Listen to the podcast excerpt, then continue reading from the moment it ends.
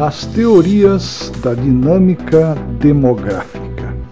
Há muito tempo, o crescimento demográfico desperta o interesse de cientistas de diversas áreas que estudam os seus impactos sobre a disponibilidade de recursos naturais e alimentos para a população, além de suas relações com o desenvolvimento socioeconômico dos países.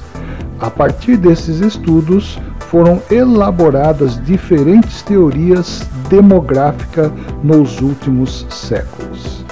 Trata-se da demografia, o estudo específico das populações num determinado local, localização, país ou, quem sabe, continente. A, a demografia estuda o crescimento populacional existente em toda a Terra.